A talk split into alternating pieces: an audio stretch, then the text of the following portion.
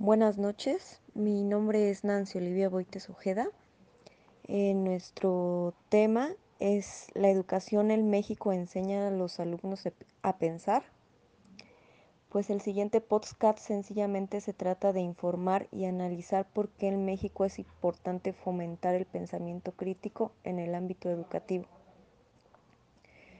El objetivo es describir los, los, argumentos de por qué los alumnos del programa educativo de México tienen como resultado estudiantes incapaces de tener un pensamiento crítico.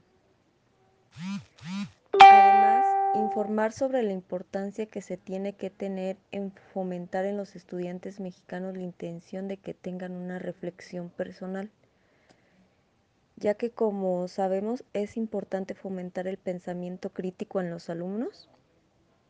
Si bien en México y en el mundo muchos colegios mantienen el modelo educativo tradicional de enseñanza centrado en memorizar y mecanizar, el cual se enfoca en la transferencia de información del profesor hacia el alumno y en la repetición de procesos. Método que funcionaba bastante bien hace más de una década cuando se creía que el conocimiento solo era transferible por los profesores.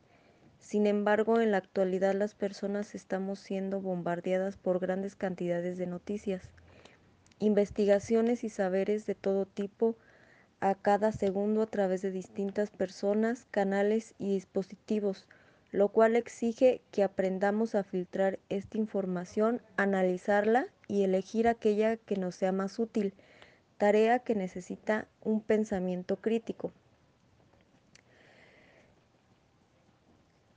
Como nos hace mención, se define que la participación es de importancia, ya que si los docentes la fomentan más haciendo partícipes a sus alumnos a tener pensamiento crítico sobre lo que ocurre a su alrededor desde la infancia, se irá desarrollando día a día. También es muy importante pues que tengan un liderazgo en la educación, ya que tienen las habilidades para influir en la forma de pensar de los individuos, haciendo que lleguen a sus metas con entusiasmo y motivación, papel que desempeña un docente en el ámbito educativo. En la entrevista y los resultados tuvimos respuesta a tres preguntas. Estas preguntas fueron realizadas a una docente a la cual le preguntamos por qué era importante enseñar a pensar. Su respuesta fue que enseñar a pensar supone impulsar el aprendizaje ya que convierte en protagonistas activos del proceso. Otra de estas preguntas fue que qué es lo que se tiene que enseñar. Ella nos responde que se deben de enseñar actividades realizadas conjuntamente mediante la interacción de elementos. Y otra fue que qué es para ella pensar. Ella responde que es, es una actividad mental ordenada y desordenada que describe las cogniciones que se tienen durante un lugar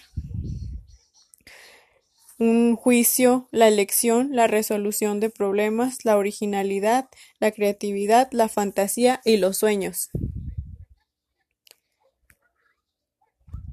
Estas fueron las, las respuestas a las preguntas que le realizamos. Y como conclusión, pues les mencionamos que, que pues pusimos que trata de,